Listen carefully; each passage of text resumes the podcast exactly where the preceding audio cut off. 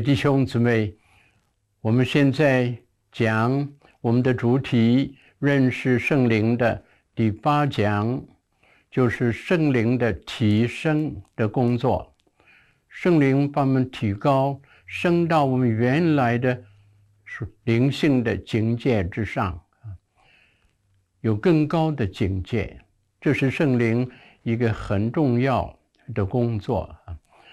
我们要从以西解书里面来看，请大家翻到以西解书，在以西解书里面有七次的提到耶和华的灵，原文作手降在以西结身上，讲了七次。另外呢，有四次提到。圣灵把以西结举起，这些重复的字眼表示一个很重要的信息。我们需要圣灵把我们提升，超越我们原来的属灵的境界。正如哥林多后书十章十二节，保罗说：“有人用自己衡量自己是不通达的。如果我们以自己为自己的标准。”我们永远不能够超越自己，永远限制在自我之内，所以我们需要一个更高的水准，把我们提升上去，超越我们自己，进入神的美好的属灵的计划里面。现在我们看第一处的经文，在一西结书第一章第三节。末了一句，耶和华的灵原文作手降在他身上。这个时候，一西结就被提升了。怎么提升呢？他就向上看。第四节，我观看，他看见了神荣耀的意象。这个意象把他对神的认识提高了。这个意象的内容记载在。第一章二十六节到二十八节，扼要的讲这个神的荣耀的意象里面有三个因素：第一是金金的荣耀；第二是火的形状；第三是天上的虹的形状。这三种的永永光构成了神的荣耀。金。是代表神性，火是代表神的公义，红是代表神的慈爱。神的神性的荣耀，他的公义的荣耀，他的慈爱的荣耀合在一起，就构成了神的整个的荣耀。当先知以西结看见神这个荣耀的异象的时候，在第二十八节末了一句就说：“他俯伏在地。”他敬拜。第二点就是圣灵把先知以西结提升到神话语的水准上，与神话语认同。第二章第二节，他对我说话的时候，灵就进入我里面，使我站起来，我便听见那位对我说话的声音。圣灵进到他的里面。他就站起来了，提升起来了，提升到什么水准上呢？他就听见了神对他说话的声音。这个声音怎么说呢？第八节有这样的一句：“人子啊，要听我对你所说的话，不要背义，像那背义之家。你要开口吃我所赐给你的。”在这里，神要以西结能够被提升到神话语的水准上，遵行神话。他自己先到达神话语的水准，遵行神话，然后他就能够传讲神话，也带领别人到达同样的神话语的水准上。这是很重要的一个准备。先来看第三点。就是在第三章第十四节末了一句，并且耶和华的灵原文作手在我身上大有能力。当神的灵好像手一样掌握逾西结的时候，他有什么感受呢？上文十二节、十四节两次提到，灵将他举起，灵将他举起。被举起的时候，他心中甚苦，灵性愤急。这是第十四节当中一句所说的。然后在十五节末了一句。他就忧忧闷闷，为什么他有这样的感受呢？就是因为耶和华的灵使他有了一个新的负担，这个负担让他很激动。这个负担就是要将神的荣耀来实现，在以色列人、神的百姓身上和神的圣殿当中啊。这个负担产生了一种作用。在第四章第四节到第六节，告诉我们，神要先知以西结，向在床上向左边躺卧三百九十天，向右边躺卧四十天，来表示他和以色列人要受神的刑罚的认同，好像要他亲身担当以色列人和犹大人。要受的刑罚，这是神要他有的心态，要他和他的同胞认同啊，这是很重要的一个做神仆人的条件素质。我们想到保罗，他对于他的同胞以色列人有极重的负担和认同感。他在罗马书第九章第二节和第三节说。他是大有忧愁，心中伤痛，就是为了以色列人的得救，他愿意自己受咒诅，与基督分离啊。这就是说，他愿意失去自己的救恩，而让以色列人可以得救。这种的感受，也正是主耶稣自己的态度。他与人认同，道成肉身。住在人中间，来表现了神的爱。他在世上受了许多的痛苦，付了极大的代价，最后牺牲自己在十字架上。圣经记载他三次的哀哭，有四次的叹息动了怜悯的心，这都是主给我们留下的榜样。那我们现在来到第四点。请大家翻到第三章第二十二节，耶和华的灵在那里降在我身上。在这里，神的灵在以色列，在以西结的身上做了什么呢？我们看第二十四节，灵就进入我里面，使我站起来。然后神对他说二十七节的话，但我对你说话的时候。必使你开口，你就要对他们说：“主耶和华如此说。”啊，圣灵进到他的里面，再一次使他站起来。这次的站起来是能够带着权柄来传讲神的话，向以色列人开口对他们说：“耶和华如此说。”神向他的话负责。这样，他就可以把以色列人带回神的面前，他就让以色列人也可以到达神话语的层面上。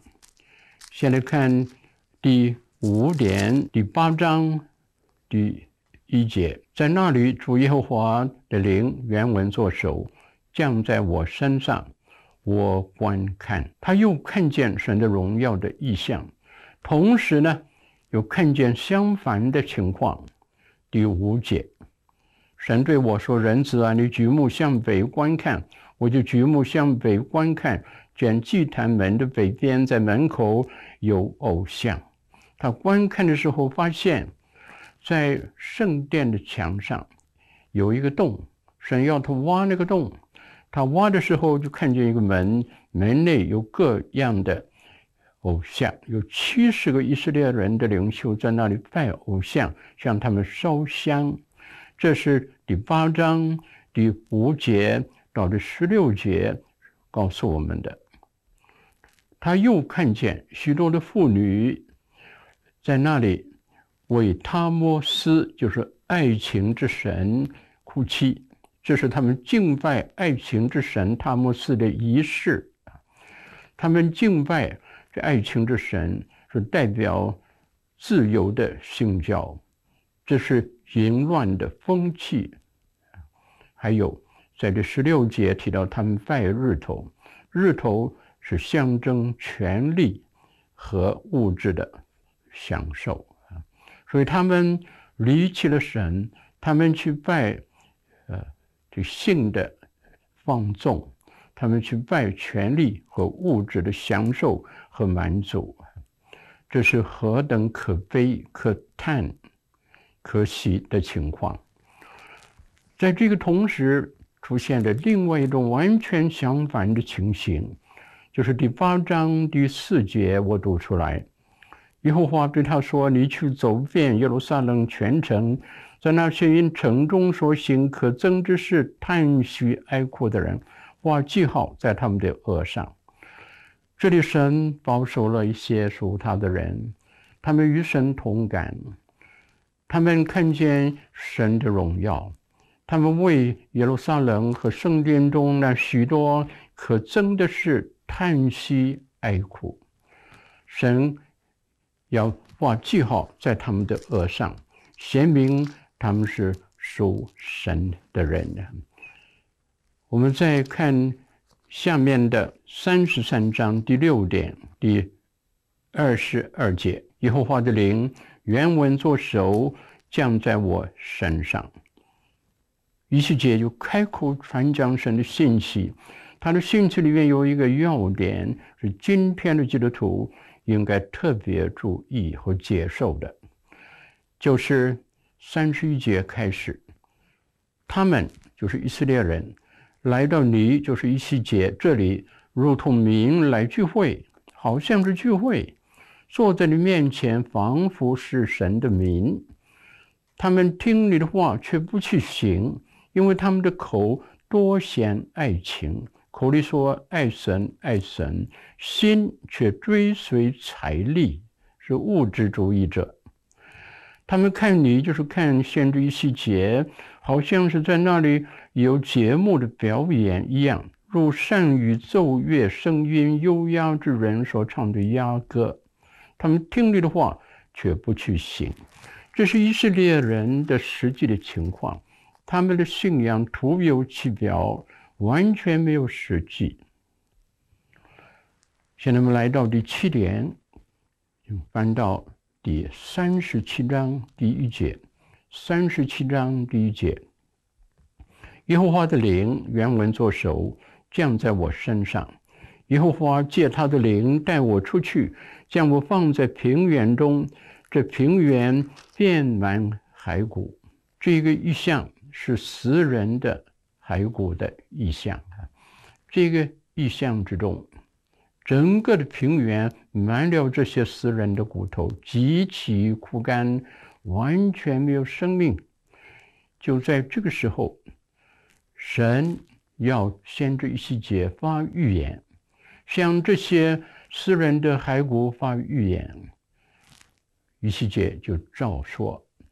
他发预言的时候，风就吹来，风吹来的时候，气息就进入这些枯干的河谷里面，他们就进活起来，他们就成为极大的军队啊！在这里，我们看见一个。非常宝贵、意义重大的意象，里面有一个很重要的信息，就是神的灵能够使完全没有生命、灵性枯干的人活起来，不但活起来有了生命气息，而且成为极大的军队，强有力。那么这个异象在历史里面应验了三次、四次。四次，第一次就是应验在以色列人从被掳到的巴比伦归回本国，这就是第三十七章第十二节到十四节所说的。第二次的应验是末世的时候，以色列人要从世界各国中归回本国，这是在第三十七章二十一节。要对他们说：“主耶和华如此说：我要将以色列人从他们所到的各国收取，又从四围聚集他们，引导他们归回本地。”这里所说的是从各国许多的国家是回到本地以色列，所以这里说的不是从巴比伦一个地方，乃是从许多的国家，所以这是另外的一次，是指的末世的时候。也可以说是一九四八年以色列人复国的那个事说的。第三个应验是二十四节：“我的仆人大卫必作他们的王，众民必归一个牧人，他们必顺从我的典章，谨守遵行我的律例。”当时大卫已经是历史的人物，但是这里竟然说。大卫将来要做他们的王，所以这个大卫很明显的是预表主耶稣。这就是说，将来有一天以色列人要接受耶稣基督做他们的王，那是末世的时候，以色列人的悔改复兴，接受基督归向神。第四次的应验。那就是在五旬节的时候，圣灵降临。圣灵降临的时候的情况和三十七章这个意象的情况是完全相符符合的。大家记得五旬节降临的时候有风的声音，在这里也是有风的声音。在五旬节的时候有响声，这里也有响声。在五旬节的时候，圣灵降临。使以色列使神的子民、基督的门徒复兴起来，从软弱变为刚强，成为一个属灵的军队，好像这里所说的一样。所以我们看见这个异象非常宝贵，在历史里面四次的应验。那么现在我们来到下面的一点。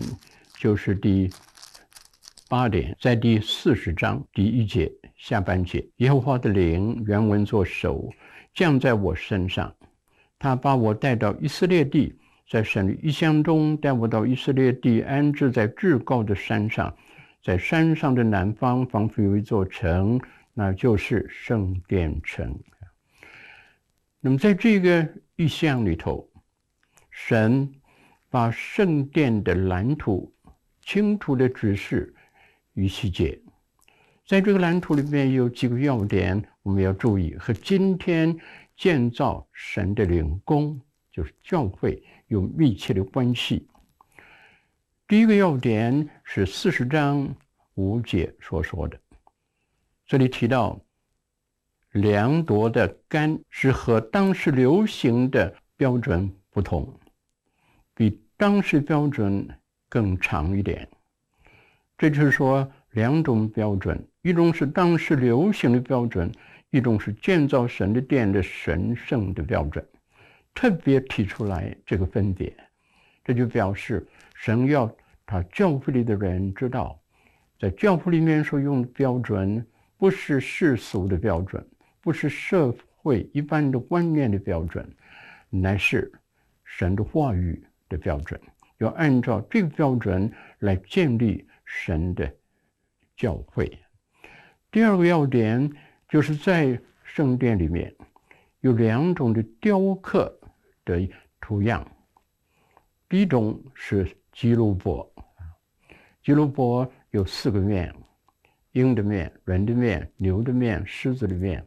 大家知道，这是应验在耶稣基督的身上。四福音就是表达耶稣基督这四种的形象，耶稣基督的形象也应该是基督徒的形象，在教父里面要表达基督的形象，就是教会追求的目标。还有第三点，就是这个圣殿的蓝图里面清楚地提到，是一路的升高的。在第四十章第二十二节说，在圣殿外边的外院的门口有七个台阶，引到门口。然后在四十章第三十一节说，在内院的门口有八个台阶，引到门口，一路上升，一路上升。另外呢，在七十士译本，就是旧约的希腊文的译本里边提到，圣殿的门口有十层的台阶。这个表示上升的道路，神的百姓是一直的追求上升的。那么这是很重要的一个启发。现在我们来到最后的一点，第九点，那就是第四十三章第五节：灵将我举起，带入内院，不料。耶和华的荣光充满了殿，我听见有一位从殿中对我说话，有一人站在我旁边，他对我说：“人子啊，这是我宝座之地，是我脚掌所踏之地，我要在这里住。”这里圣灵感动以西结，了解了圣殿的三个特点，这三个特点。与今天的教会的意义有密切的关系。每一个在教会里的弟兄姊妹都应该清楚认识神的家、教会，也就是圣殿，也就是灵宫的特点。第一个特点，神说：“这是我的宝座之地。”教会是神作王的地方，神被高举的荣耀、受敬拜的地方。不是人作王的地方。我们在教会里面尊主为大，我心尊主为大，我灵有救主我神为乐。这是玛利亚的心态，这也是应该是我们每一个人的心态。我们一起伸出我们的手来拥戴主为王，他是元首，他高高的坐在宝座上。彰显他神圣的荣耀，他是天地的主，也是教会的主，也是教会里面每一个人的主。第二个特点，这是我脚掌所踏之地。大家记得在创世纪第十四章曾经出现过这句话，神对亚伯拉罕说：“你纵横走遍这地。”但你脚掌所踏过的地方，我都要赐给你和你的后裔为业。所以脚掌踏过，就表示得到成为自己属属地啊。在这里，神说圣殿是他的脚掌所踏之地，是属神的；教会是属神的。在教会里，每一个人都是把自己奉献给神，归于他，属于他，为他而活啊！这是教会的特点。教会里的弟兄姊妹都应该是奉献的基督徒，不再为自己活，乃为为他们死而复活的主活！这是整个的教会的一个共同的立场。